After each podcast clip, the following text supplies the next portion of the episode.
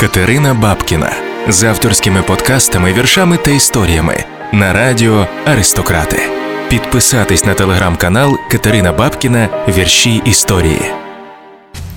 Що ж, по-перше, привіт з Брюсселя.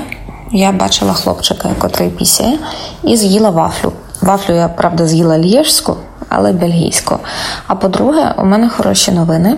Відтепер е, оці подкасти з телеграм-каналу Бабкіної будуть виходити е, як програма, котра довільно стоїться в ефірі коли завгодно на радіо Аристократи. Здається, це вже сталося вперше сьогодні ввечері. Мені приємно. Ще хочу прочитати вам вірш. Я би хотів, щоб тобі щастило зі світлом так, як мені щастить.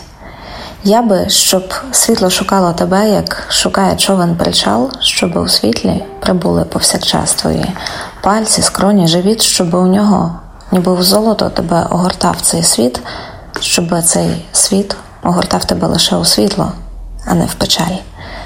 Ще я хотів би, щоб з деревами тобі велося так, як мені, щоб в долоні тобі лягали слухняно яблука, сливи, гранат, щоб ти завжди могла спочити у прохолодній тіні, щоб, сплітаючись, де потрібно гілля, захищало тебе від різної метушні трепетно, ніби малих беззахисних пташенят.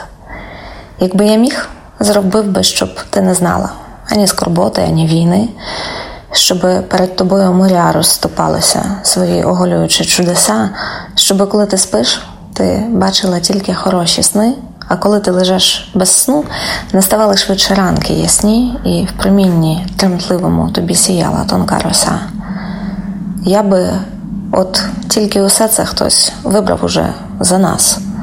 Хтось вже проклав тобі шлях, відмінний, єдиний у цій імлі твій незворотній відлік, єдиний твій особливий раз. І усе, що я можу, це хіба що бути поруч весь час, бути з тобою допоки я тут є взагалі. Добраніч. Катерина Бабкіна з авторськими подкастами, віршами та історіями на радіо Аристократи. Підписатись на телеграм-канал Катерина Бабкіна Вірші історії.